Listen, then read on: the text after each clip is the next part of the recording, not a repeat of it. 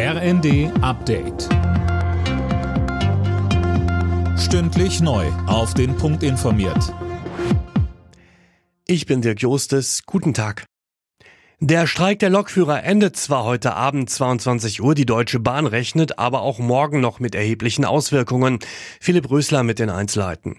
Vor allem die Züge im Fernverkehr werden dann wohl proppevoll sein, weil viele ihre Reisepläne aufs Wochenende verschoben haben. Auch mit Ausfällen und Verspätungen muss morgen noch gerechnet werden.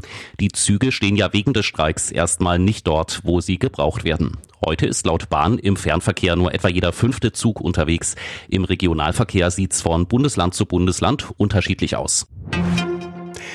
Die AfD in Sachsen gilt jetzt als gesichert rechtsextrem. Das hat der Verfassungsschutz im Freistaat mitgeteilt. Mehr von Tim Britztrup.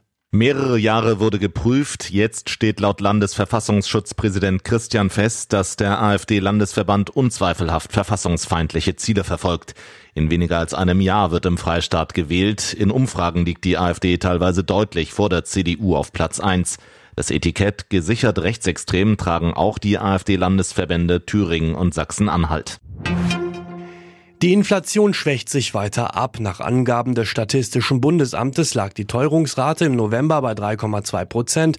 Preistreiber bleiben weiter Lebensmittel. Die Energiepreise sanken dagegen im Vergleich zum Vorjahresmonat deutlich.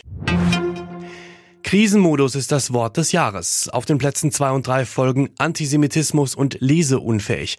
Das hat die Gesellschaft für deutsche Sprache mitgeteilt. Im Vorjahr fiel die Wahl auf Zeitenwende. Alle Nachrichten auf rnd.de